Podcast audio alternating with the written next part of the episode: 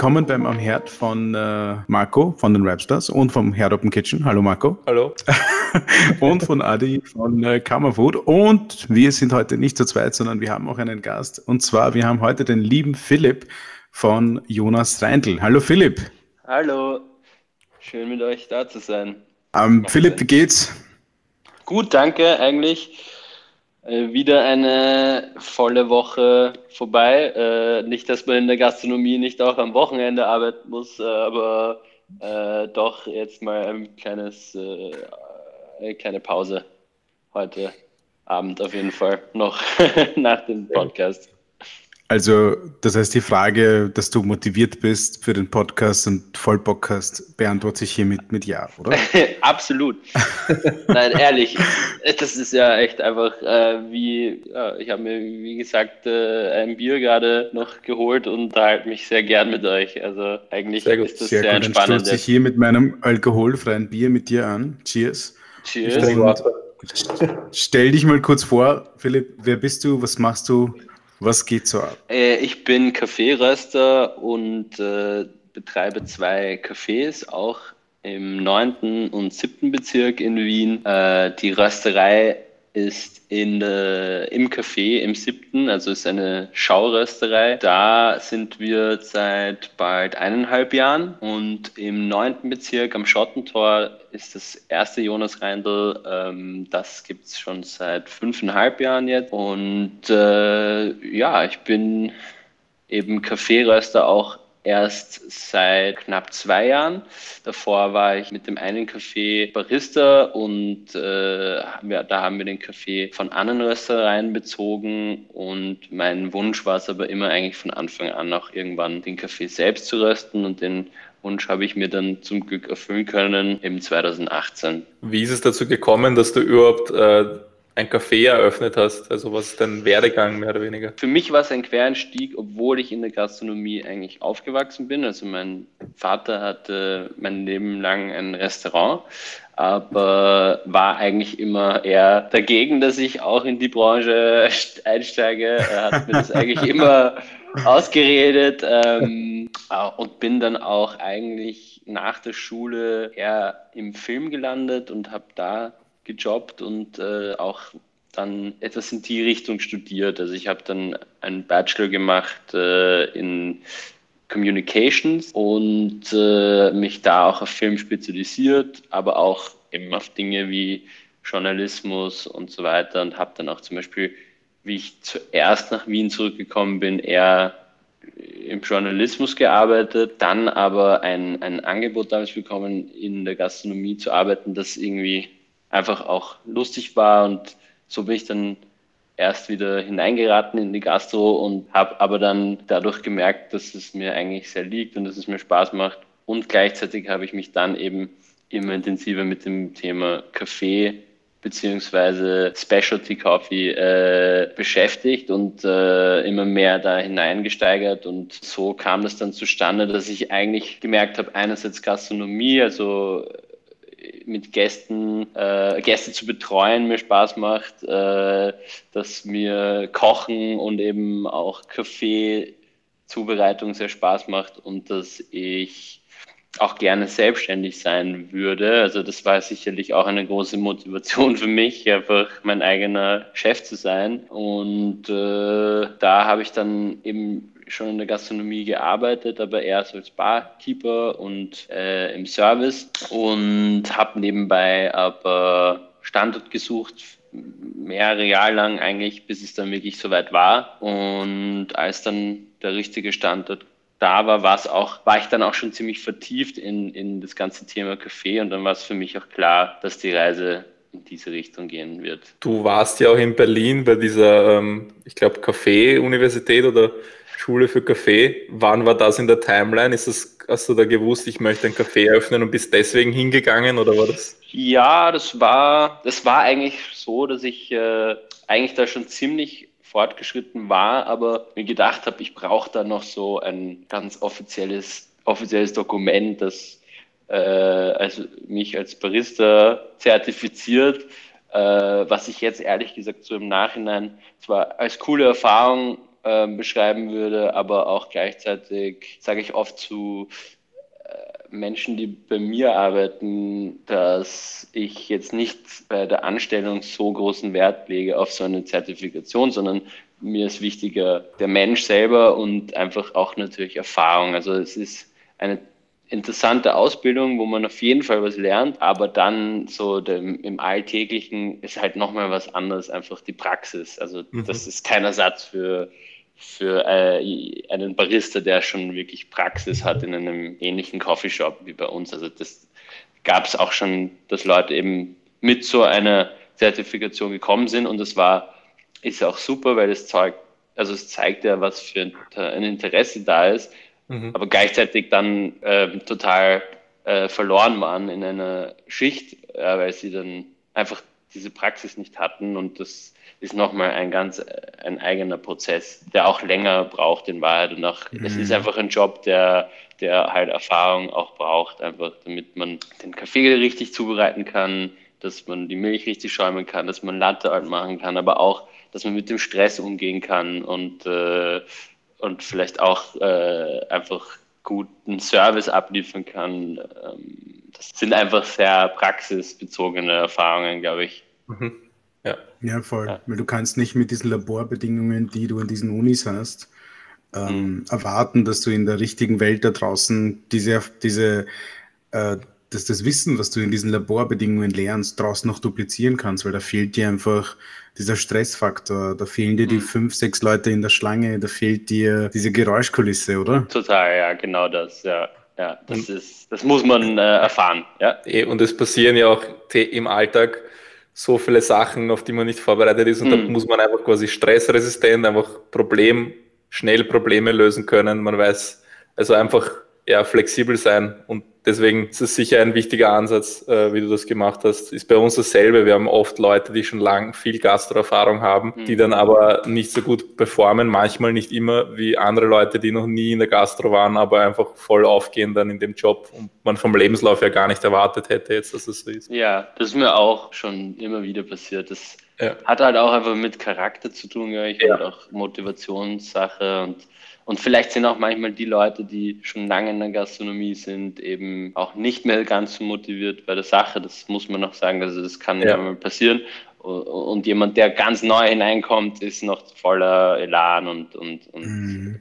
ja. Vor allem auch diese Lernfähigkeit, also dass jemand von sich aus sagt, hey, ich, ich möchte das lernen oder ich möchte, ich möchte es auf mich wirken lassen. Und ich glaube, wenn du schon mit, äh, mit, mit Zertifikaten beziehungsweise mit langer Erfahrung kommst, bist du schon ein bisschen biased und versuchst, mhm das mit deinen äh, Muster irgendwie abzugleichen, anstatt das mal nur auf dich wirken zu lassen und zu schauen, okay, inwiefern kann ich die Situation irgendwie analysieren? Wo sind äh, gerade Stress, äh, Stressfaktoren? Was, wie kann ich hier ein bisschen Entspannung reinbringen? Also das ist ganz spannend. Also ja. es gibt Leute, die kommen mit, mit guten Qualifikationen, haben aber in der Praxis diese Qualifikationen noch nie umgesetzt. Und mm, es hängt natürlich auch ein finanzieller Aspekt. Wenn man dann eine gewisse äh, Forderung in den Raum stellt, hat man als Arbeitgeber natürlich eine Erwartung an dieser Forderung geknüpft. Ja. Und das kann halt manchmal äh, ja, nach hinten losgehen.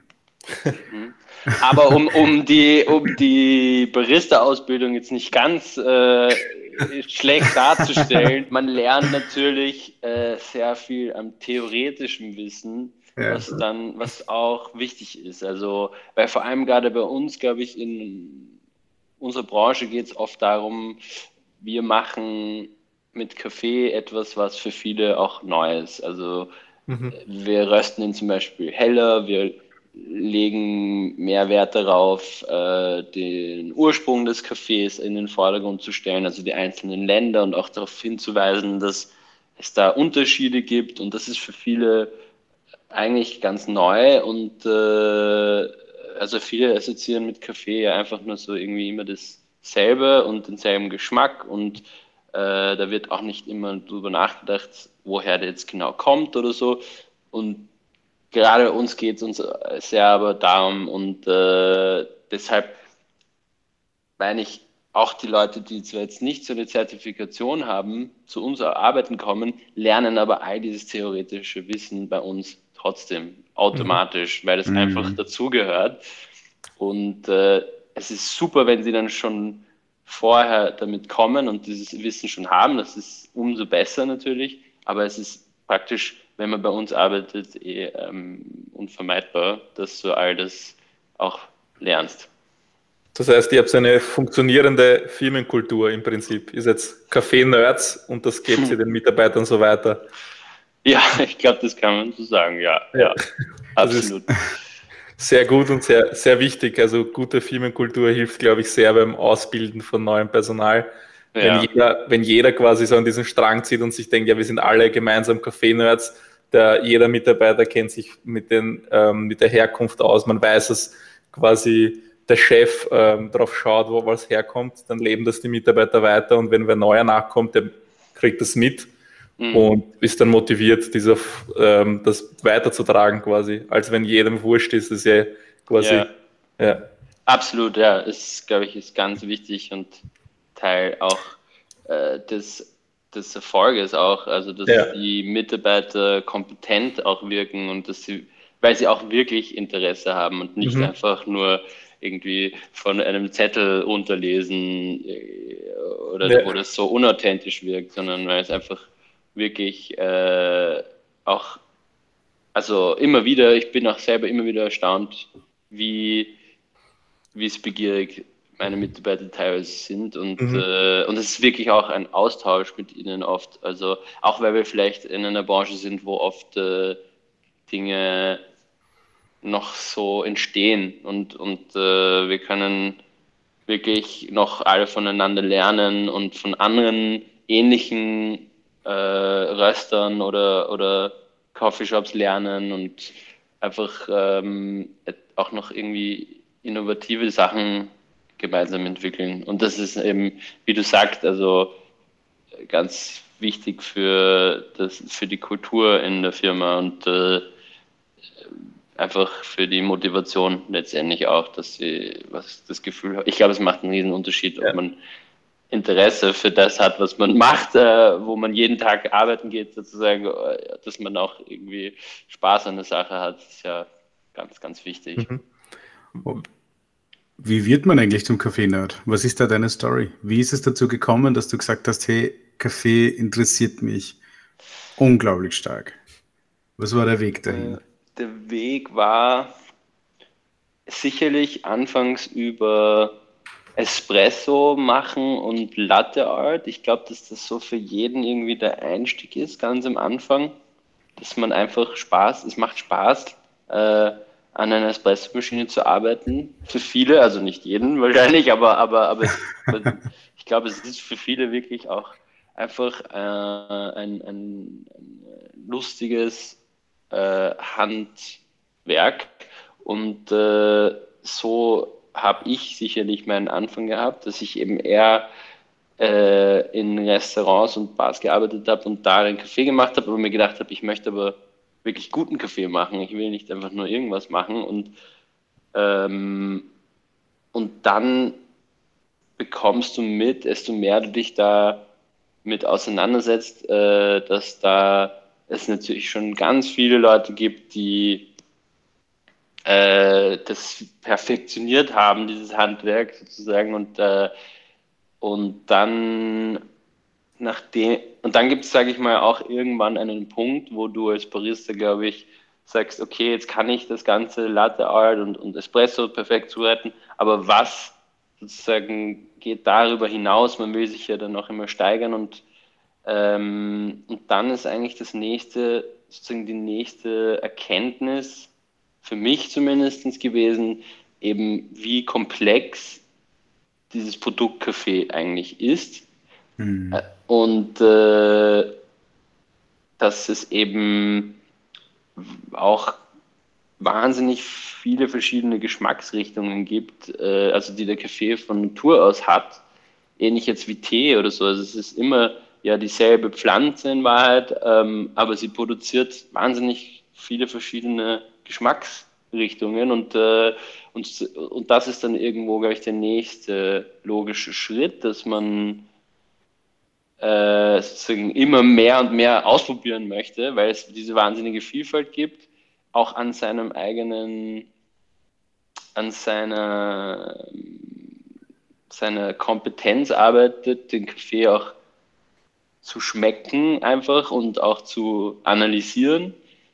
Das ist äh, etwas, woran ich bis heute arbeite. Also das hört nie auf. Das ist äh, einfach wirklich auch so den Gaumen praktisch zu trainieren, immer mehr und mehr rauszuschmecken. Jetzt auch wie ein, ein Weinsommelier oder so, die mhm. machen das auch ja, in Wahrheit, dass man einfach dadurch, dass man viele verschiedene Kaffees trinkt, äh, bekommt man auch immer mehr äh, Verständnis von dem Produkt und deswegen, ich glaube, hält es, also habe hab ich auch immer noch so viel Interesse dafür, weil es einfach wirklich dieses komplexe Produkt ist und äh, und eigentlich, also das war sozusagen mein Anfang und dann war es sicherlich auch ein ganz großer Einfluss, äh, Einfluss, dass es eben in anderen Städten, eben auch in Berlin, wo ich zum Beispiel meine Barista-Ausbildung gemacht habe, eine wahnsinnig äh, große Specialty-Coffee-Szene schon gab. In Wien gab es natürlich auch schon Specialty-Coffee-Shops vor mir, aber es war noch nicht äh, ganz so eine große Szene 2014. Und da gerade 2014, wo wir aufgesperrt haben, haben auch einige andere aufgesperrt im selben Jahr. Und da war sozusagen äh, nochmal so ein Schub.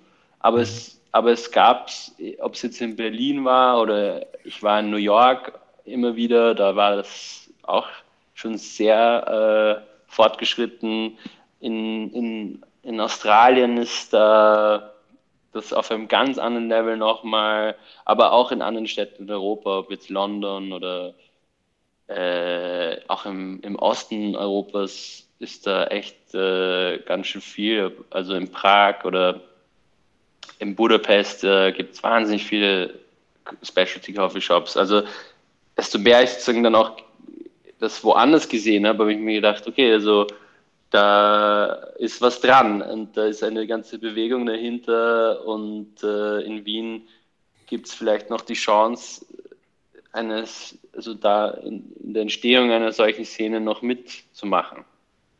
Und du bist da jetzt rumgekommen, hast dir diese Ideen angeschaut und Konzepte angeschaut und jetzt stehst du in Wien und willst ein eigenes Coffeeshop aufmachen. Mhm. Was war, nimm uns mal zu dieser Zeit mit, was waren so die größten Herausforderungen, gerade am Anfang? Ich meine, abgesehen von der Location, die mal überhaupt zu finden. Ja, die war, also Herausforderungen gab es sicher viele, also das muss man sagen, das kennt ihr beide sicherlich auch. Äh, es ist aber ganz sicher für mich äh, die Standardsuche, wie gesagt, ich habe mir damit Zeit gelassen, habe mir wirklich, wirklich viele Lokale angeschaut. Also das war eine Arbeit für sich alleine und das nebenbei, neben meinem eigentlichen Job sozusagen, habe ich wirklich da viel Zeit damit verbracht, ähm, weil ich komme eben aus einer Gastronomsfamilie und da habe hab ich auch das Glück, dass meine Eltern auch mich beraten und auch bei der Standortsuche sehr involviert waren und äh, und, das, und gleichzeitig hatten wir da natürlich dann auch sehr genaue Ansprüche und Vorstellungen. Und, und, und, und ich hätte nie so übereilig, äh, jetzt, weil ich jetzt schon endlich aufmachen will, was genommen, wo ich nicht 100% überzeugt gewesen wäre. Also das war, hat mich einfach sehr viel Zeit, aber auch sehr viel Geduld in Wahrheit gekostet, weil es gab sicherlich einfach schon Zeitpunkte, wo ich dachte, hey, also so schlecht war das jetzt nicht, das könnte dort funktionieren und jetzt ja. machen wir doch einfach dort, ja, und, und, und meine Eltern zum Glück haben mich dann eigentlich immer wieder gezügelt und äh, gesagt, äh, na, schauen wir noch weiter und, äh, und ähm, ich glaube, das ist einfach auch, ja, das, das Alter und das, wenn man jung ist, man ja. einfach nicht so viel Geduld hat, äh, das ist halt so, aber ähm, das war sicherlich eine Herausforderung. Ähm, ansonsten war für mich immer eine große Herausforderung, die zu lernen, wie man mit äh, überhaupt, wie man ein ganzes Business äh, betreibt, also vom buchhalterischen bis zum ähm, Management von einer Mannschaft, äh, wobei ich damit schon ein bisschen Erfahrung sammeln konnte vor meiner Selbstständigkeit. Das hat mir wahnsinnig viel geholfen auch, dass ich schon in einem anderen Betrieb äh, in einer leitenden Position war. Ähm, ich glaube, auch für mich ist bis heute eine große Herausforderung ähm, alles Bürokratische. Zettelwirtschaft. Äh, Zettelwirtschaft äh, bin ich sicherlich besser geworden, äh, aber am Anfang war das wahnsinnig neu und ähm, ich hatte noch nie etwas derartiges gemacht, auch nichts irgendwie studiert in Richtung äh, Business oder so und auch, also das war für mich, da musste ich viel schnell lernen. Mhm, aber die, ja, aber die beste Schule ist eben eh die Praxis, das habe ich hier vorher schon gesagt. Life, also, ja. Life is the best school. Ja, weil äh, meine, ja. meine, Steuerberater haben mit mir immer am Anfang urgeschimpft, weil ich die Rechnungen immer zu spät eingereicht habe. Das war. Mhm. das, das passiert noch immer. Also. ich ich ja. habe einen WU-Abschluss und trotzdem sind die Rechnungen spät. Also das, ja. die Uni bewahrt einen nicht davor. Aber ich fand die, die ganze Standort-Story fand ich voll interessant, weil erstens einmal ähm, es man darf wirklich nicht unterschätzen, wie wichtig der Standort in der Gastro ist. Ja. Und weil, weil wir haben eben nicht erfahrene Gastro-Eltern hinter uns gehabt und wir haben eigentlich hat uns das Schicksal einen anderen Standort ähm, verboten quasi. Ja. Und ich bin echt froh darüber jetzt im Nachhinein, weil der, der jetzige Standort ist jetzt im Nachhinein betrachtet auch nicht optimal für das, was wir machen. Aber der andere war, glaube ich, noch schlimmer gewesen. Ich glaube, der hätte uns das Genick gebrochen, auch finanziell einfach. Und ja. wir waren da, genau wie du es beschrieben hast, aber so, so, wir wollten unbedingt anfangen, schon so lange gesucht und es hat uns so gejuckt. Also wir wollen endlich ein Lokal öffnen, es, es muss jetzt mhm. sein. Und dann ist es zum Glück der Anbieter nochmal zurückgezogen, uh, komplett spontan aber gesagt, hey, sorry, ich verkaufe es jetzt doch nicht. Okay. Und ich glaube, das war zu unserem Guten, dass es uns heute noch gibt. Ja. Ja. Es kommt immer so, wie es soll. Ja. Also ja. Voll. nicht so abergläubisch, aber irgendwas, irgendwas ja. ist da schon dran. Also es ist äh, auch bei mir so gewesen, wie gesagt, es gab sicher die ein oder anderen, wo ich und sogar auch vielleicht meine Eltern gemeint haben, das war jetzt nicht schlecht. Ja? Also das ist wirklich nicht so leicht. Äh, es waren nicht immer so eindeutige Entscheidungen, so ja. ganz klar ja, nein. Aber, aber das Witzige war dann halt bei unserem ersten Standort im 9. am Schottentor, war es dann schon sehr schnell klar. Also das ja, war ja. in dem Moment, und da war dann eher die Herausforderung eigentlich, den zu bekommen, weil es gab schon einen anderen Interessenten mhm. und, äh, und da hatten wir auch Glück, dass wir einfach letztendlich, glaube ich, seriöser waren und, und äh, es auch nicht, jetzt, wir haben da jetzt nicht irgendwie ein, ein höheres Angebot gemacht als der Konkurrent oder so, sondern wir haben einfach, glaube ich, letztendlich überzeugen können, damit dass wir wirklich seriös waren und der andere hat vielleicht äh, zu sehr äh, gehadert und, äh, und sie haben sich dann, obwohl wir später kamen, dann zum Glück noch für uns entschieden. Mhm. Ähm, und äh, es war wirklich Glück, ja, also es ist wirklich ein Riesenglück auch, trotzdem einfach auch, es ist, ich sage immer, es ist auch so das Glück des Tüchtigen, weil ja. wir, wir haben viel gesucht, ja. natürlich, aber gleichzeitig waren wir einfach am richtigen Zeit, am richtigen Ort und das, das, da muss auch Glück dabei sein. Also es ist auf jeden Fall zum Erfolg gehört immer Glück dazu, aber man muss halt zur richtigen Zeit am richtigen Ort sein und das passiert halt öfter, wenn man einfach fleißig ist und genau so. arbeitet. Ja, fleißige Menschen haben einfach öfters Glück. Es ist so eine. Äh, ja, weil man aber auch da ist. ganz absurd. Ist ganz absurd. Ja, manche, manche, kommen einfach nicht hin, um Glück zu haben. Wenn, wenn ja. ja. Man muss halt am, am, an dem Ort sein, wo das Glück passiert. Und so was, so was ähnliches ist uns im ersten Bezirk passiert. Die Filiale am Lorenzerberg. Das ist uns zufällig irgendwie zugeflogen und wir hatten beide, Simone und ich, einfach von ersten Tag an ein gutes Gefühl. Und wir wussten da noch gar nicht, wo werden wir kochen, wie werden wir kochen, wie werden wir die Sachen dorthin bringen. Wir wussten nur, hey, der Standort ist super, der gefällt uns, den nehmen wir. Und das Gute war, der Vermieter hat gesagt, okay, äh, wir unterschreiben jetzt einmal eine Absichtserklärung, ähm, das wird jetzt ein Jahr mal renoviert und dann unterhalten wir uns nochmal. Mhm. Und dann haben sie alles renoviert und hergerichtet. Und sie haben gesagt, naja, zum Glück habt ihr da die Absichtserklärung unterschrieben, weil es war ein sehr, eine sehr renommierte Firma aus Österreich, wollte dort eine Brötchenbar machen. Und wir haben halt in diesem einem Jahr zusammen eh mit euch, Marco, damals die Küche gesucht, wie können wir produzieren, ja. wo können wir produzieren. Und also es gibt so ein paar ja. Locations, die rufen nach dir und da bist du einfach zum richtigen Zeitpunkt dort, wenn du dort sein musst. Ja, so ist es. es Was? ist Schicksal. Ja, genau, genau. Nein, ich will das nicht sagen, weil ich glaube nicht an Schicksal, aber, aber es fühlt sich manchmal so an. Das Schicksal glaubt aber an dich. Okay. bei, bei, so komplexen Entscheidungen wie der Standortwahl, ich meine, wenn man jetzt nicht gerade McDonalds ist und halt schon Jahrzehnte an Daten hat, wie da, wo was funktionieren kann, dann ist es einfach ein bisschen Zauberei, die Standardsuche. Außerdem, hey. Vielleicht weiß dein Vater es besser, aber aus unserer Sicht, so wie wir jetzt, wenn wir Standard suchen, ist es noch immer so ein bisschen Hokuspokus, Bauchgefühl und. Ja, da könnte man genauso gut Lottozahlen ausfüllen, so, ja, ja, ja. könnte was werden. Ja, absolut. es, ist, es gibt so Ding, gewisse Dinge, die ich glaube, die einfach, die müssen auf jeden Fall passen. Die musst du abticken von deiner Liste. Wenn die ja. nicht passen, dann nicht nehmen, aber sogar dann ist es nie garantiert und auch letztendlich äh, blicke ich zurück auf, das, auf die Zeit äh, ganz am Anfang und weiß noch ganz genau, dass erstens mal die Währinger Straße nicht das war, was sie jetzt ist. Wo, mhm. Also es mhm. ist jetzt, jetzt wird, wird, mir irrsinnig oft gesagt, natürlich, das ist so ein toller Standort und Wahnsinn.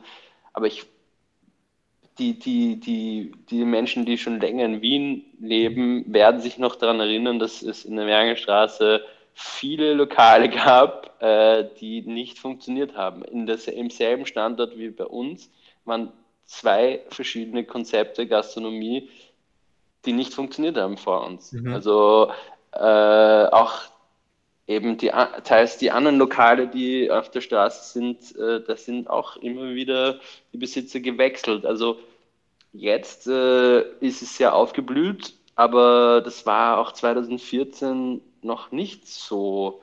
Und äh, wir haben auch, waren auch hier einfach mit unserem Konzept, glaube ich, zur richtigen Zeit am richtigen Ort. Mhm.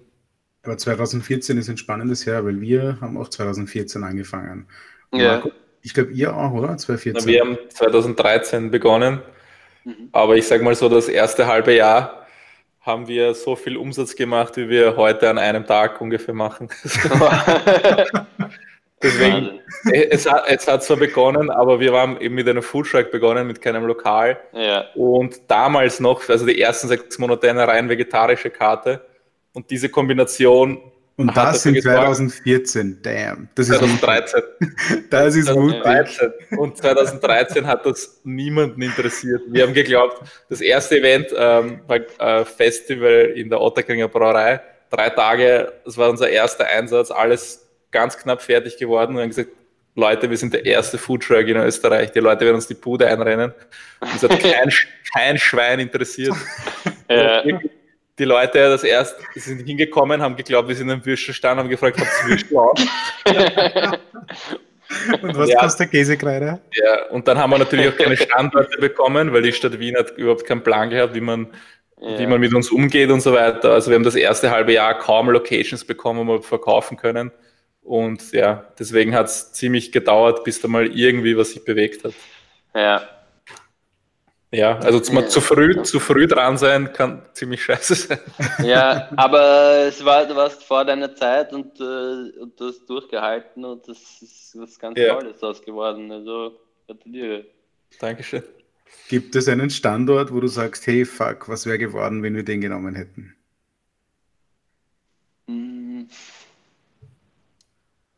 Nicht wirklich, nein. Ah, nicht wirklich. No also es gibt, äh, jetzt ist mir einer ist mir jetzt eingefallen. Ähm, äh, äh, ja, aber den hat, das, da ist dann ein Freund von mir letztendlich gelandet und das, glaube ich, ist auch besser so. auch da glaube ich, es, ist, es, es, es, kommt immer so, wie es soll. Wie's kommt, weil, ja, weil ich glaube, das wäre, äh, es ist ein wahnsinnig schöner Standort, aber es war auch mit unglaublichen Summen Geld verbunden, ähm, die ich auch eigentlich einfach nicht gehabt hätte. Also deswegen ging es auch einfach nicht, aber sozusagen, wenn man jetzt wirklich total überzeugt gewesen wäre, vielleicht hätte man ich mir dann halt irgendwie einen Partner noch zugeholt oder irgendwas gemacht, um das zu ermöglichen. Aber das wäre halt alles, also ich bin froh, dass es nicht so verlaufen ist. Aber der Standort ist toll und der Freund, der jetzt dort gelandet ist, äh, hat Erfolg damit in dem Standort und das passt. Also äh, auch hier, ja, wie gesagt, es, es ist schon so gekommen, wie es soll. Und äh, ich glaube, für das, was ich mache, gibt es wenige Standorte in Wien, die, die mich mehr überzeugen als die, wo wir sind, eigentlich. Ja, das ist gut. Das ist ja. gut.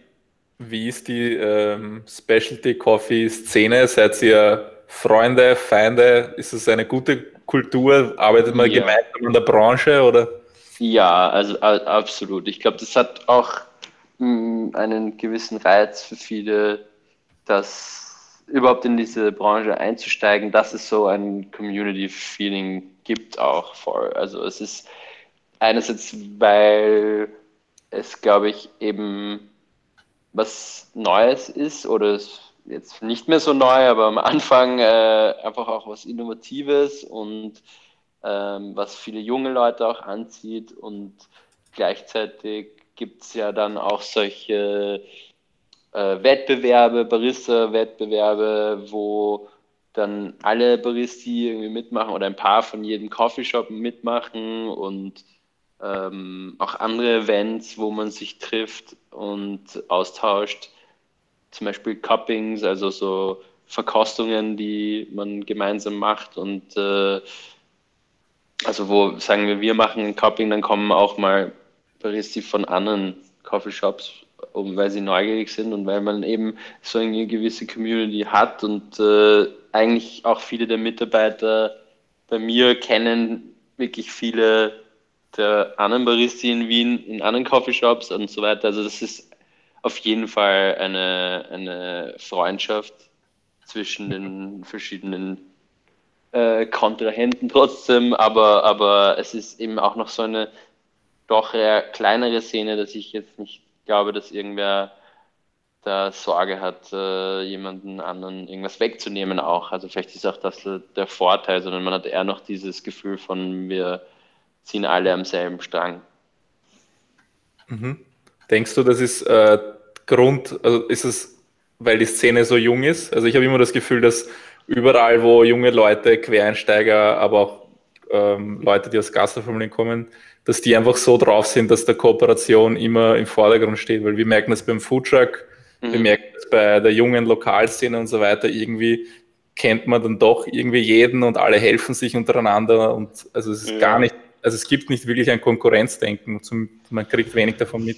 Ich denke, das ist, hat auch viel also zu tun mit unserer Generation. Ich glaube, das ist nicht nur auf unsere Branche eben bezogen, sondern vielleicht einfach auch so die jüngeren Gastronomen, die auch, sage ich mal, ein bisschen mehr auf die, äh, die Qualität wertschätzen. Die sagen auch vielleicht, wir haben auch Themen wie Nachhaltigkeit, die uns wichtig sind, äh, dass wir da ja auch so ein gewisses Gefühl haben, dass wir uns gegenseitig helfen sollten, weil wir alle doch auch ähnliche Ziele verfolgen, nämlich mhm. äh, die Gastronomie auch äh, zu ändern vielleicht oder, oder einfach spezialisiertere Dinge zu machen, die eben auch einerseits auf die Qualität äh, achten, aber auch eben auf die Nachhaltigkeit und auch auf vielleicht ein, äh, ein Arbeitsklima zu schaffen, das für die Mitarbeiter ein, ein schönes ist, äh, dass all diese Werte sich ziehen sich eigentlich durch bei allen, die man so kennt. Also ich bin überzeugt, bei euch ist es auch so. Äh, und ich, man merkt es ja auch. Und äh, ich glaube, dass das auch eine einfach eine Generationssache ist letztendlich. Mhm. Ja. Weil das ich denke schon, dass bei meinem Vater war es, zu, zu Zeiten meines Vaters, war es sicher ein bisschen eine andere Haltung in Wien mhm. zwischen den Gastronomen als jetzt bei uns. Und die ist sicher auch bei vielen Gastronomen noch immer so, aber da war es schon mehr Konkurrenzdenken wahrscheinlich mhm. auch. Das glaube ich nämlich auch. Das kann ich wirklich, denke ich auch, weil ich glaube, unsere Generation ist eher gewillt, äh, bewusst Kooperationen zu suchen, ähm, auch vielleicht mal von seinen Standpunkten vielleicht ein bisschen abzuweichen, damit man schaut, okay, was können wir hier gemeinsam machen? Ähm. Weil man einfach merkt, wie, wie stark dieses vernetzte, gemeinsame die ganze Industrie nach vorne pusht. Ja, ich glaube auch. Ja, aber ich glaube, du hast es sehr schön formuliert. So habe ich das noch, noch nicht gehört, aber es macht voll Sinn, was du gesagt hast, dass wir zwar alle unsere eigenen Visionen quasi formuliert haben für uns im Betrieb, aber im Unterstrich geht es uns alle darum, das jetzige System irgendwie nachhaltiger und besser und so weiter zu gestalten. Mhm. Und ich glaube, das, das erklärt es ganz gut, warum da zusammengearbeitet wird, weil wir irgendwie die gleichen Grundmotivationen haben, warum wir da machen, was wir machen. Ja, auch weil wir, muss man auch, glaube ich, sagen, vielleicht, aber es auch in mancher Hinsicht schwerer haben als selbstständige junge Gastronomen. Das auch möglicherweise das habe ich mir gerade gedacht. Also, dass äh, mhm.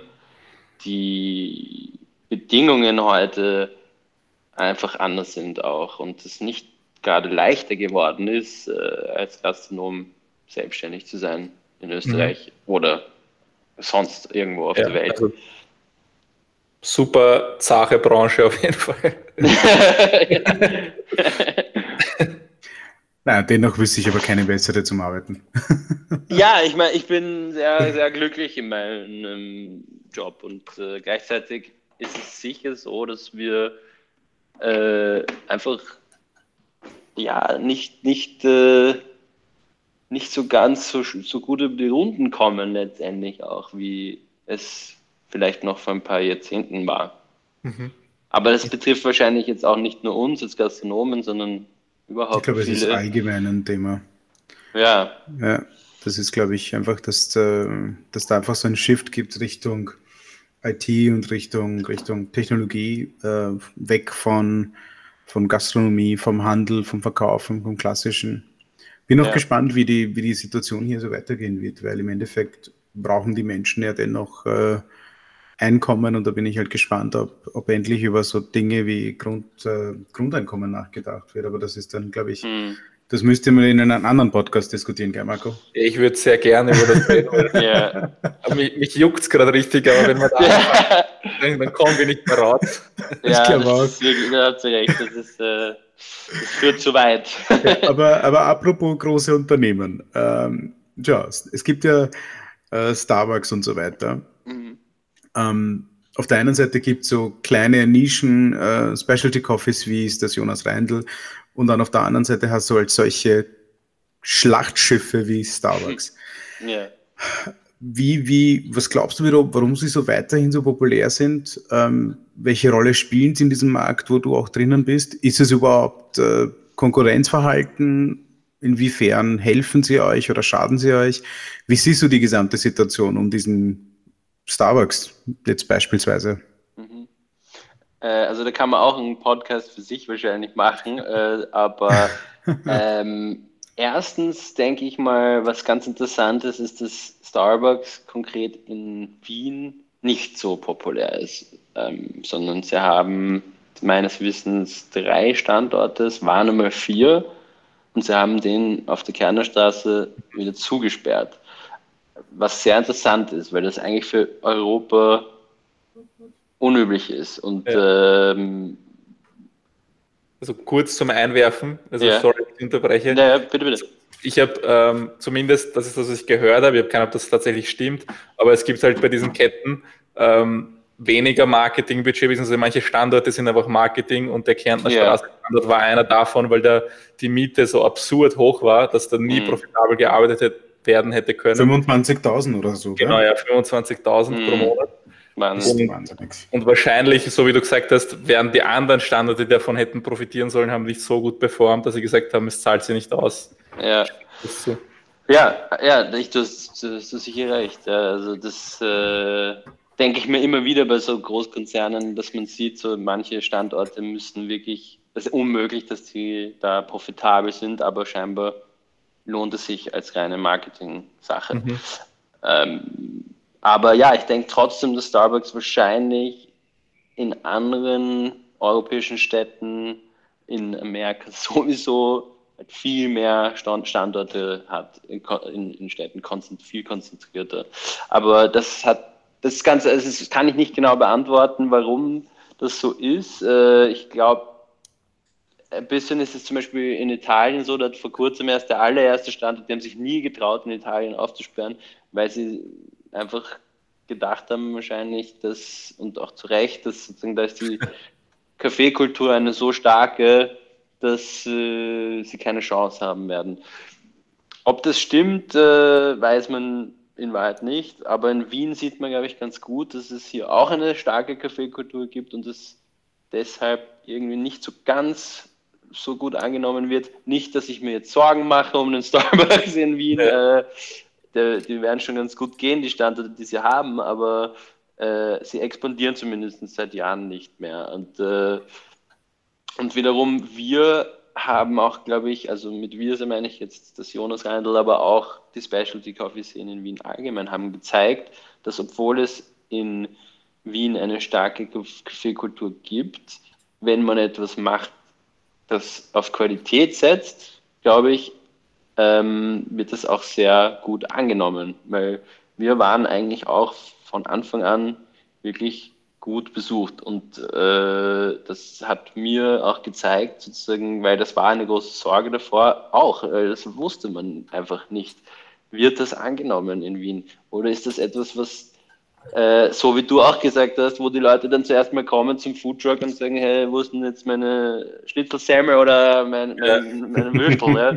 und, äh, und ein bisschen war es auch bei uns so am Anfang, aber ähm, also wir haben sicher mehr erklären müssen am Anfang als jetzt, das ist überhaupt kein Vergleich. Aber so was, jetzt nur Kaffee? Jetzt nur Kaffee? Ja, jetzt keine Burger? Ja. Jetzt keine Burger?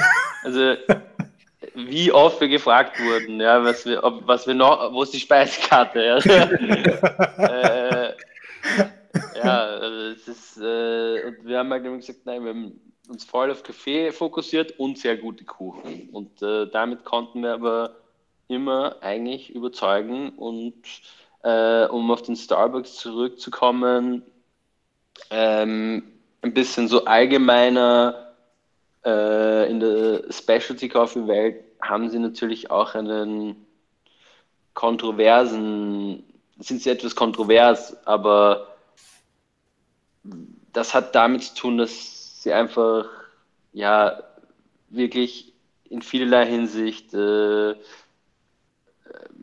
einfach nicht, also so, ich muss nochmal anfangen. Wir, das ist ein komplexes Thema. Wir setzen sehr auf Dinge wie äh, Traceability, mhm. äh, heißt, dass wir eben unseren Gästen ermöglichen wollen, genau zu wissen, wo kommt der Kaffee her. Und, äh, und im besten Fall sogar einen direkten Handel betreiben. Das heißt, dass wir ohne irgendwelche Middlemen den Kaffee von den Farmen beziehen.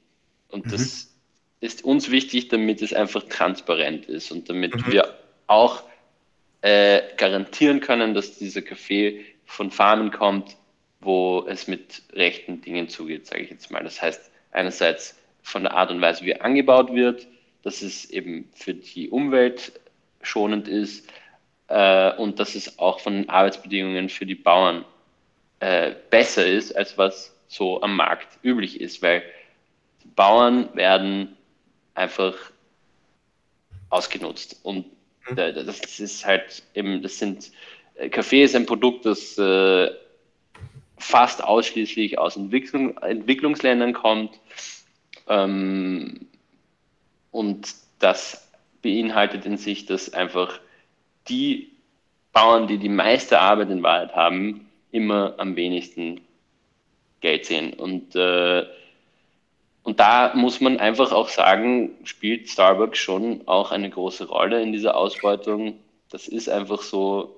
Ähm, und zugleich haben sie sicherlich den Weg auch vorbereitet für so etwas wie die Specialty Coffee Szene oder den Third mhm. Wave Coffee auch genannt, weil mhm. sie einfach ähm, sie trotzdem auch äh, auf Ursprungsländer hingewiesen haben, da, weil sie auf äh, Qualität sozusagen mehr hingewiesen haben und auch ähm, einfach ein Bewusstsein geschaffen haben beim Konsumenten, dass es halt Unterschiede in den Ursprungsländern gibt, dass es eben einen Unterschied zwischen Arabica und Robusta gibt. All diese Dinge, das war, glaube ich, nicht nur Starbucks alleine, aber die haben ganz sicher eben hier einen wahnsinnigen Einfluss gehabt. Und, äh, und ich glaube, dass ohne die gäbe es uns auch nicht irgendwo, das muss man auch in der Fairness halber sagen. Aber wir sind, glaube ich, eben irgendwo auch diese, äh, dieses Counter-Movement zu denen, mhm. zu dieser wahnsinnigen äh, Maschine, die da eben entstanden ist und eben auch, äh, ja, wie gesagt, auch Praxen, also äh, beim Einkauf des Cafés vor allem äh, auch offen und ehrlich gesagt auf Ausbeutung setzt, viel, mhm. oft, oft. Und äh, das sind sie nicht alleine, sondern da gibt es einfach, da gibt es sehr viele große Player. Ähm, Nespresso, Nestle ist natürlich da auch ein, ein wesentlicher Player. Die werden sich immer wieder natürlich mit, mit, mit gutem Marketing anders inszenieren, aber ähm, die Tatsache ist, dass einfach der Kaffeepreis ist, ein sehr, ist sehr niedrig äh, und er wird auch sehr niedrig gehalten. Und das wird dann natürlich, das wird von diesen Großkonzernen auch so kontrolliert, sozusagen, weil sie sehr, jetzt kein Monopol haben, aber weil sie einen riesigen Teil des Marktes einfach von recht wenigen Firmen äh, kontrolliert wird und, und sie so auch den Preis dementsprechend niedrig halten können.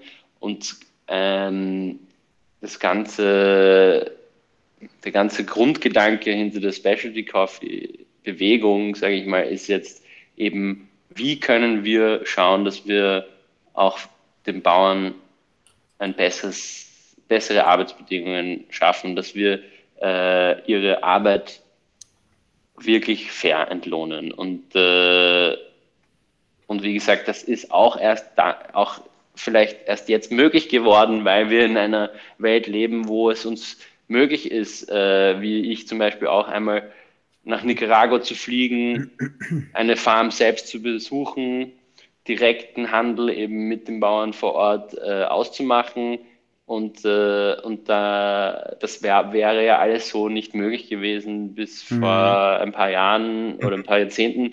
Und, äh, und so können wir wirklich versuchen, die Kaffeebranche zumindest mal mit sehr kleinen Schritten nachhaltig zu verändern. Und äh, das ist aber natürlich im Moment macht der Specialty Coffee etwa ein Prozent des Weltkaffees aus und der sogenannte Commodity Coffee, also alles andere ist 99 Prozent und deswegen Wahnsinn ist natürlich äh, der Weg noch ein langer, aber die Branche wächst und wächst und äh, ich glaube, dass es auch die Zukunft ist. Mhm. Gleichzeitig ein Satz noch dazu, Entschuldigung. Ja, äh, gleichzeitig ist es, ist es einfach so, dass äh, Specialty Coffee ist trotzdem auch ein Qualitätsprodukt und, und da kommt dann eben so ein Thema überhaupt ins Spiel, dass die Art und Weise, wie wir oder die Bauern, mit denen wir arbeiten, den Kaffee anbauen, ist, ist es unmöglich, die ganze Welt zu mhm. diesem Kaffee zu bedienen. Das, das glaube ich, gleichzeitig ist auch nicht machbar. Deswegen, also, mhm. wenn ich sage, es ist die Zukunft, meine ich, es werden immer mehr Leute auf diese Dinge achten und sich wünschen, dass sie ihre Kaffeebohnen oder ihr Kaffee allgemein von Firmen wie uns bekommen, die auf solche Dinge achten, aber gleichzeitig, wie gesagt, es ist erstaunlich, wie viel Kaffee getrunken wird in der Welt jeden Tag und es ist unmöglich, diesen das kann man sich gar nicht Weltmarkt, vorstellen. Ja, diesen ja. Weltmarkt mit Specialty Coffee zu bedienen, ist nicht umsetzbar. Also jeder, der mal in Triest war oder an Triest vorbeigefahren ist, wird sich die Illy-Fabrik schon mal angeschaut haben, wie groß die ist.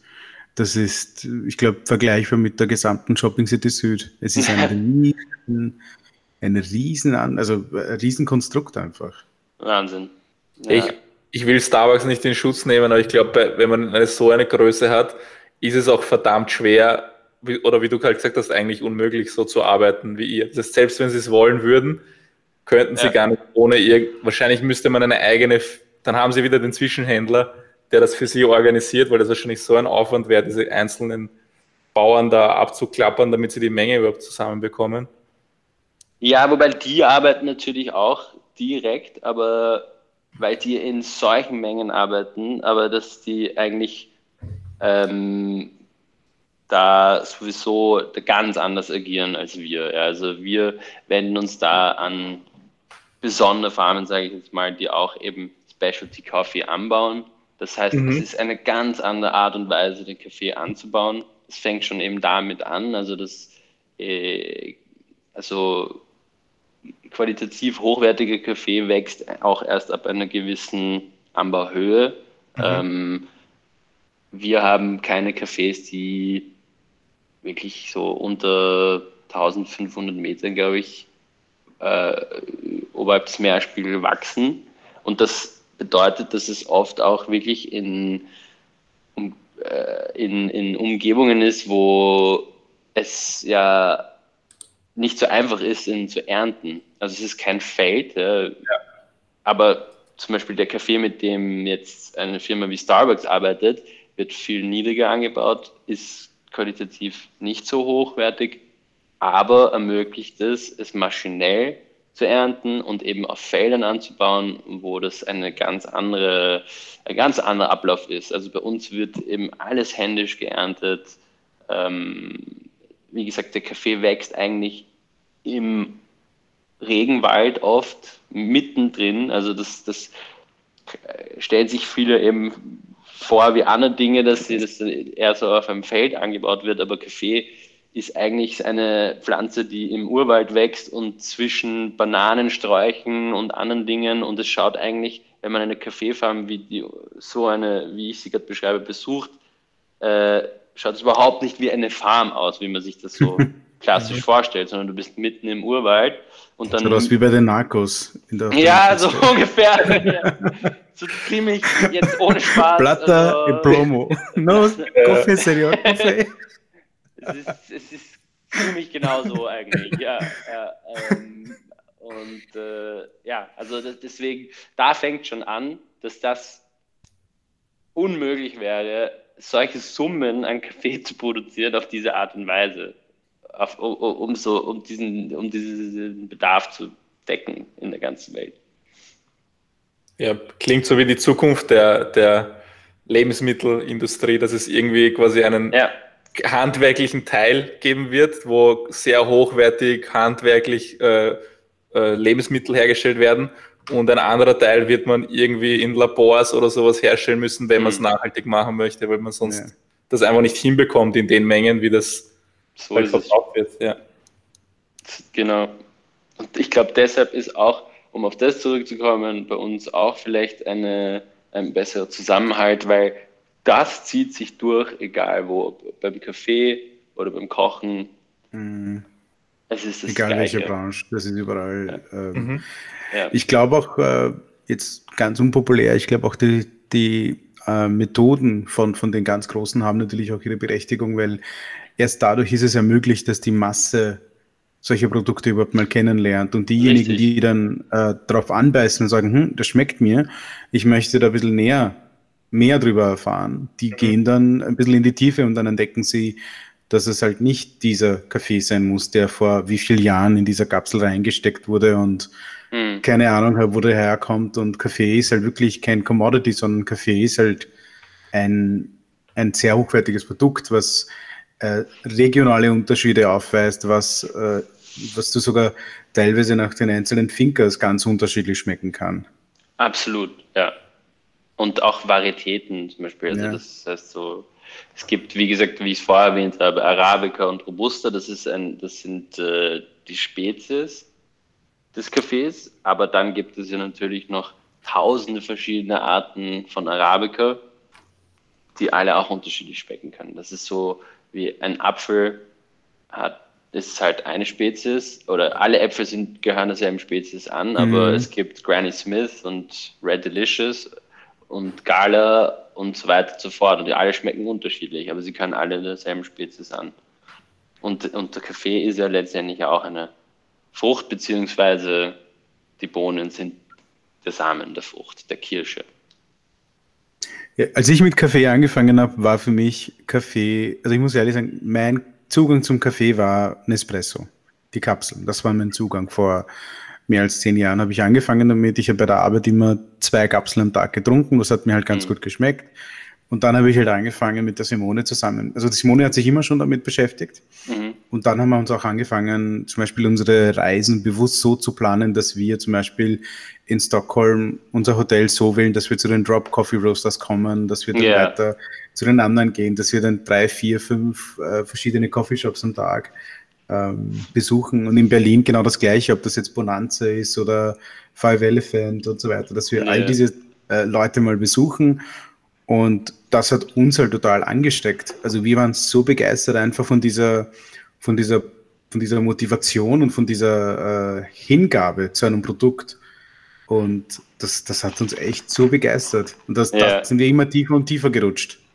Ja. Ich, ich habe das Problem, dass ähm, wenn ich das immer höre und so weiter, dann interessiert es mich voll und ich würde gern Teil davon sein. auch wenn ich, auch wenn ich, in, wenn ich in einen Starbucks reingehe oder in einen Kaffeeladen, dann riecht das so gut. Aber wenn ich es trinke, ich hasse es einfach. Ich, mir schmeckt es nicht. Und ich, es gibt immer so, einmal im Jahr sitze ich irgendwo und bestelle mir einen Kaffee und ich mir denke, boah, aber jetzt diesmal, diesmal passt dann trinke ich, also es schmeckt mir einfach nicht. Und ich wäre so gern, so gern Teil von dem Ganzen.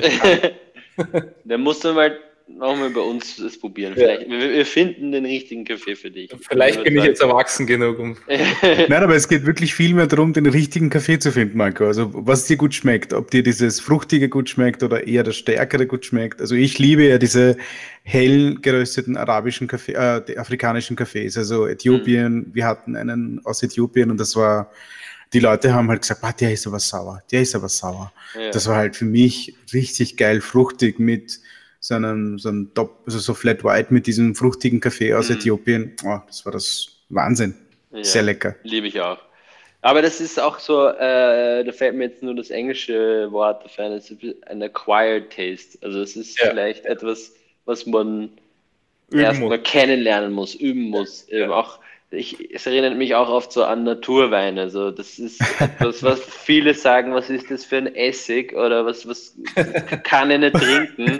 Euer Apfelsaft äh, ist kaputt. ja, ja, ja, ja, Und ich meine, in Wahrheit wahrscheinlich ging es mir am Anfang auch so, aber jetzt mittlerweile liebe ich das. Ja. Und äh, ich kann, ich finde, wenn ich jetzt sozusagen einen Standard grünen Weltliner trinke oder so, denke ich mir halt nur so, ja, okay, ist aber ziemlich langweilig irgendwie, da ist nichts ja, meistens, ja, und dann im Vergleich zumindest eben oft zu so äh, mehr säurebetonten, naturbelassenen Weinen finde ich halt, da ist einfach viel mehr Komplexität dahinter und äh, aber ist etwas, was ich erst seit ein paar Jahren eben mir angeeignet habe und äh, sicher früher auch beim Kaffee. Ich war auch ja mal irgendwann kein Kaffeetrinker. Ich bin nicht als Kaffeetrinker zur Welt gekommen und deswegen auch da habe ich einen Prozess äh, mitgemacht und äh, ich weiß, heute bin ich äh, für viele da ein, ein bisschen ein Kaffee-Snob. Aber es ist einfach so, dass du dann, wenn du das mal intus hast, äh, gibt keinen Weg zurück mehr. Mhm. Ich glaube, das ist so wie ein Whisky, weil es gibt ja Leute, die sind total verrückt nach Whisky und ich kann mir nicht vorstellen, dass jemand, der einen Whisky zum ersten Mal trinkt, sagt, oh mein Gott. Ja. Gleich mehr davon. Das ist das Beste, was ich je getrunken habe. Wo war dieses Getränk bis jetzt in meinem Leben? So ist es. Ja, ja. Ich, ich glaube, durch das ganze Gespräch merkt man einfach, wie sehr du in diesem ganzen Thema drinnen bist. Und ich glaube, das ist einer der Gründe, warum du halt Erfolg hast. Und ich glaube, dass ja. das wichtig ist das Thema, wo man sich draufsetzt, da muss man einfach ein Nerd drin werden. Mhm. Weil dann kann man ewig drüber reden und das inspiriert Leute und das motiviert Leute dann zu einem zu kommen, wenn man das dann halt. Ich hätte jetzt Lust, mich dort ja. in, zum Jonas Reindl reinzusetzen. Ein Kaffee zu trinken, auch wenn ich keinen Kaffee trinken möchte. Also ich bin, äh, ich, ich habe gute Nachrichten mit einem ausgezeichneten Tee auch. Sehr gut. Du kannst zumindest von dem Lifestyle-Teil sein, Marco. Ja. du, von diesen Farmen jetzt, du hast ja in Nicaragua hast du erzählt, du hast eine Farm besucht. Ähm, wie ist das Leben eigentlich dort? Wie kann man sich das vorstellen von so einem, so einem Kaffeefarmer? Und ähm, wie ist, ähm, vor allem welchen Einfluss hat jetzt dieser, der, der, der Kaffeepreis auf das Leben der Leute? Wie kann man sich das wirklich vorstellen, wenn du ja. jetzt in den Nachrichten hörst, Kaffeepreis ist um 50 Cent gefallen oder so? Mhm. Was, woran denkst du da immer? Ja, also ich denke, wie gesagt, es ist so, dass einfach Kaffee kommt fast ausschließlich aus Entwicklungsländern. Das bedeutet, in diesen Ländern ist die Lebensqualität einfach eine ganz andere, als wir sie hier haben. Das, das, das, das, das ändert, das ändert sich auch nicht, äh, wenn wir äh, deutlich besser zahlen, was mhm. wir tun. Also in Nicaragua zum Beispiel bekommen die Bauern fünfmal in etwa so viel, wie was am Markt üblich ist. Oh wow, also deutlich sogar über Fairtrade und so. Absolut. Ähm, das ist einfach uns möglich, weil sie eben Specialty Coffee anbauen. Das heißt, äh, sie setzen auf Qualität und können dafür ein Premium verlangen. Ähm, wir zahlen auch mehr für den, mhm. Für, im Einkauf. Trotzdem sozusagen pro Kilo im Verhältnis zu was jetzt ein, ein Commodity Coffee äh, kostet, zahlen wir auch deutlich mehr im Einkauf. Nur ist es dann noch immer, auch jetzt vor allem dadurch, dass wir selber rösten und auch diesen Teil äh, übernommen haben, ist es uns möglich, trotzdem noch eine gute Marge drauf zu haben, obwohl es uns auch mehr kostet sozusagen, mhm. als wenn wir jetzt irgendeinen anderen Kaffee nehmen würden. Und ähm, das heißt, also dieses, das, dieses Geld, das fünfmal mehr, das sie jetzt im Vergleich zu anderen Bauern bekommen, macht auf jeden Fall einen Unterschied ganz klar, einen großen. Ähm, sie haben einfach, ähm, ja, kurz gesagt, eine bessere Lebensqualität. Und zugleich möchte ich jetzt, jetzt nicht so darstellen, als ob das Leben eines Kaffeebauern nicht allgemein einfach ein, ein hartes ist. Also es mhm. ist ähm, kein einfacher Job. Es ist, wie gesagt, die Farm, die ich besucht habe, ist ähm, auf 1800 Metern im Dschungel. Äh, der Track hin alleine ist drei Stunden bergauf. Äh, durch den Schlamm, wenn du Pech hast, wenn es geregnet hat. Ähm, und äh, das Ganze muss auch wieder runtertransportiert werden. Ja, also deswegen, also das wird dort zum Beispiel wirklich noch mit Mulis gemacht, also mit Eseln weil die einfach, das ist das immer noch das Beste, weil du hast keine Straße da hinunter oder sonst was. Du musst wirklich, also die sind vor uns gegangen mit der Machete und haben uns den Weg freigehaut. Ja, also das war so richtig, wirklich wie in Narcos. ähm, und, äh, und auch ehrlich, jetzt ohne Spaß, es war auch, waren auch ähm, zwei Typen dabei mit, äh, mit Gewehren, ja, weil die haben halt gemeint, äh, vor allem wegen ähm, Jaguaren. Also das, das, könnte unter Umständen sein, dass uns so eine Wildkatze entgegenkommt. Ähm, das wollte ähm, ich sagen, also nicht jetzt Gangsterbosse mit britischen Sportautos, sondern wirkliche Wildkatzen. Ja, ja genau. Und äh, deswegen, also es ist ein hartes, raues Leben dort. Das soll man sich jetzt nicht irgendwie äh, was anderes einbilden, auch wenn sie eben besser bezahlt werden, aber dieses Geld wird dort eben, das kommt äh, denen sehr zugute und sie können einfach vor allem ihren Kindern oft besser Leben ermöglichen. Äh, in die Schulen, in der Umgebung wird viel investiert. Ähm, Und ähm, ja, einfach, es bleibt einfach ihnen mehr über und gleichzeitig haben sie äh, einen nach wie vor harten Job. Aber mal kurzer ähm, Schwenk kurz um zu einem anderen Thema, weil wir bei uns im Lokal schon ewig diskutieren, mhm. äh, ob wir ein, äh, eine Kaffeemaschine aufstellen sollen. Am Anfang ja. haben wir immer gesagt, wir machen keinen Kaffee, weil das können andere viel besser. Jetzt mhm. ist, wollte ich wissen, wie deine Meinung ist, ist es äh, legal in Wien ein Lokal ohne Kaffee zu haben? ähm, ja, ich denke, das kommt immer aufs Konzept an. Also ich finde bei euch äh, finde ich es voll in Ordnung. Ich weiß auch nicht, wie viele, auch wenn ihr euch jetzt eine hinstellt, da jetzt noch einen Kaffee trinken werden, das kann ich schwer einschätzen. Mhm. Aber ich denke, wenn man mh, mm, vor allem, also wenn man das nicht so ein bisschen inszeniert auch und die Leuten sozusagen einredet oder, oder klar macht, hier gibt es guten Kaffee und ähm, vielleicht auch eine Süßspeise dazu, mhm. ähm, dann ja, wird es wird, wird, nicht so wahrgenommen vielleicht und auch einfach nicht so, da wird das Lokal nicht als, als eins wahrgenommen, wo ich jetzt einen Kaffee trinke. Also das muss man schon noch ein bisschen forcieren, mhm. glaube ich. Mhm. Ähm, und, aber aber ähm, heißt nicht, dass es nicht, dass es nicht geht. Also ich, ich wir können dann gerne auch mal ähm, noch, noch mehr darüber reden. Ja, sehr gern. Ja. Ähm, jetzt äh, würde ich sagen, Marco, machen wir mal die Abschlussrunde, oder? Ja, genau. Ähm, Philipp, bei der Abschlussrunde fragen wir dich einfach so ganz quick and dirty Fragen. Die sind wirklich standardisiert. Okay. Ähm, die, die sind wirklich ganz standardisiert, sind von einer Fachjury genehmigt worden, äh, in einem sehr komplexen Verfahren. Ähm, als erstes interessiert es uns einmal, nimm uns mal mit auf so einem ganz normalen Arbeitstag, wenn es diesen gibt, ähm, vom Aufstehen bis Schlafen gehen. Also wie, wann beginnt dein Tag? Was machst du dann? Wie ist mittags? Wie ist abends? Wann gehst du schlafen? Ähm, bei mir sind die Tage recht unterschiedlich oft, aber ich stehe meistens äh, ja, relativ früh auf, sage ich jetzt mal. Ähm, mache öfters Sport in der Früh, mal um wach zu werden oder ein bisschen Yoga.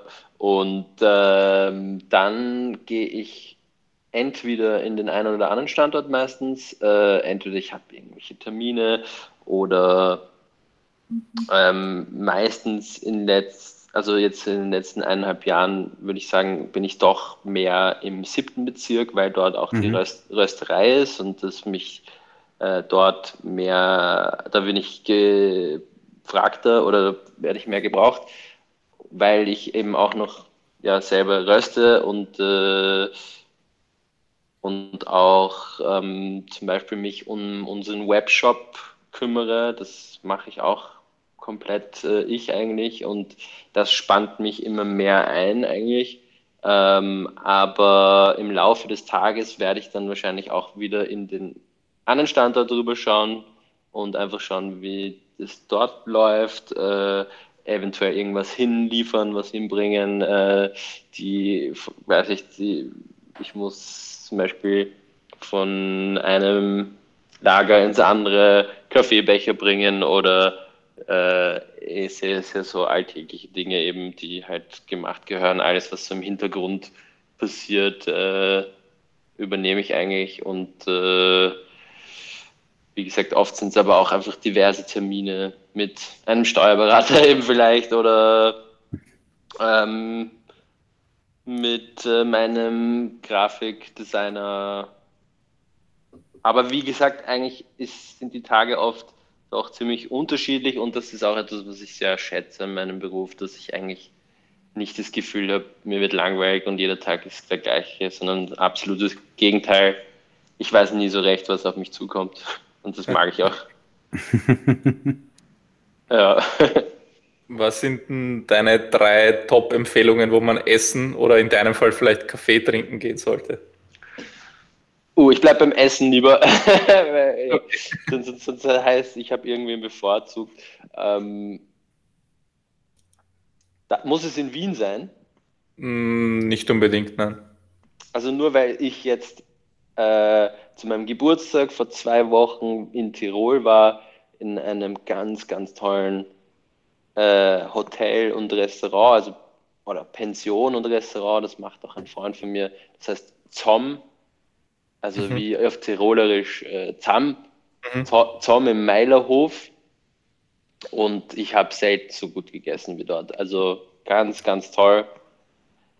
Äh, dann ähm, bin ich großer Fan vom Kaffee Kandel in letzter Zeit. Also mhm. in letzter Zeit heißt, weil sie so lange haben sie ja noch nicht offen, aber seit sie gibt, bin ich sehr oft dort.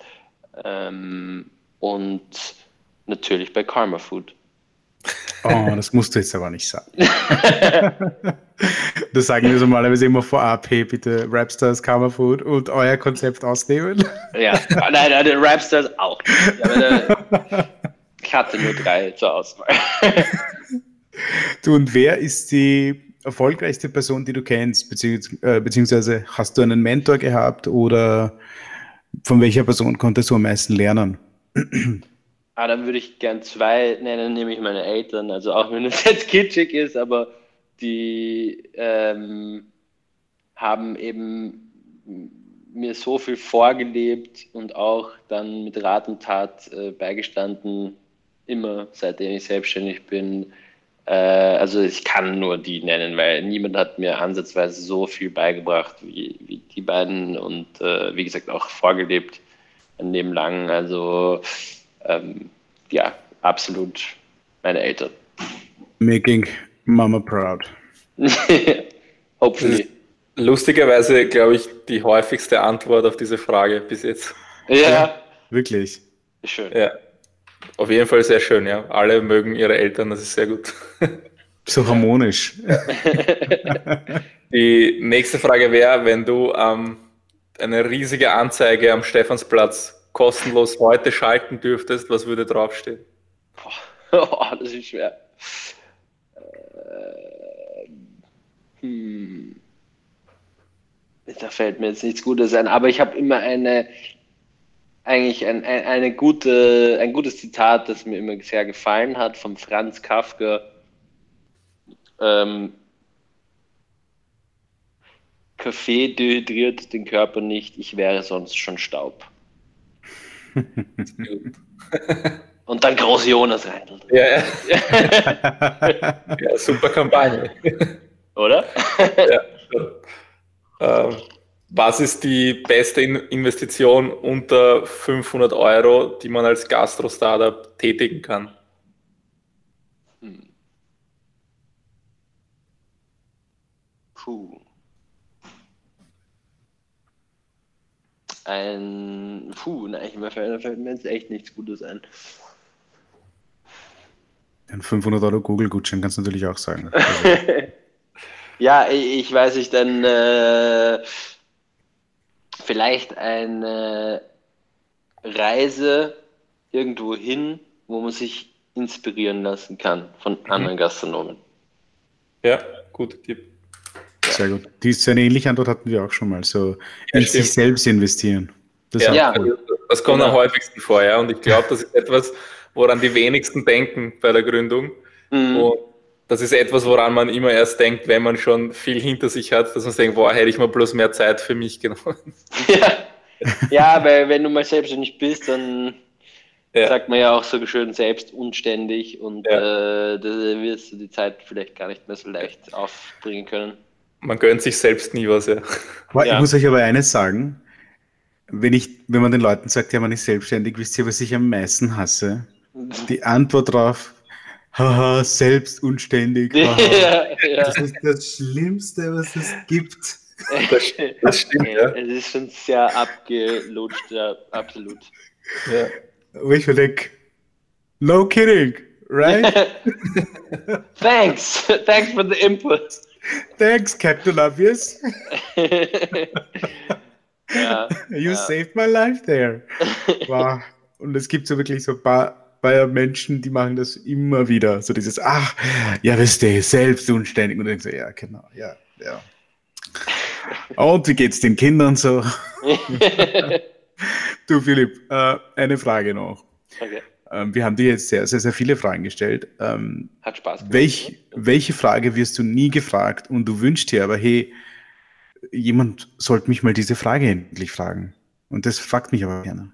Hm. Ja, ist es, ist es deiner Meinung nach fair, wie die Arbeitsbedingungen beziehungsweise die Bedingungen für die selbstständigen Gastronomen konkret sind. Ich glaube, das wird, also es fragen sich sicher mal der ein oder andere, aber mich fragt dann nie jemand, jemand zu sagen, sondern es wird eher auf die Einstellung zu sagen, ja, das Jonas Reinl geht ja so gut. Mhm. Deswegen, der muss sicher gut darstellen. Und ich meine, ich beschwere mich jetzt absolut nicht. Ja, wir, wir, wir, wir haben wirklich Glück in vielerlei Hinsicht. Und mhm. zugleich muss ich sagen, jetzt natürlich auch mit, ähm, mit der Pandemie, die wir da durchmachen und der, der Wirtschaftskrise, äh, finde ich schon, sieht man sehr, dass einfach äh, es sehr schwierig ist für viele Gastronomen, über die Runden zu kommen und schon gar nicht sich irgendwelche Reserven auf die Seiten zu legen. Und, mhm. und das ist etwas, das, glaube ich, zwar jetzt wie so vieles andere stärker thematisiert wird, aber vorher war das, ja. glaube ich, nicht so. Äh, ja. Mhm. Lieber Philipp, vielen, vielen, vielen Dank, dass du dir heute Zeit genommen hast, uns äh, die Fragen zu beantworten. Sehr Wir freuen uns auf einen Kaffee und auf einen guten Kuchen bei dir. Ja, Gell, Marco? Auch du? ja, und vielleicht kannst du dann ein bisschen mehr über Kaffee erzählen und äh, wir freuen uns wirklich schon sehr. Danke ja. euch, dass ich da sein durfte und äh, hat mir wirklich Spaß gemacht. Danke dir. Vielen Dank. Bis zum nächsten Mal. Ciao.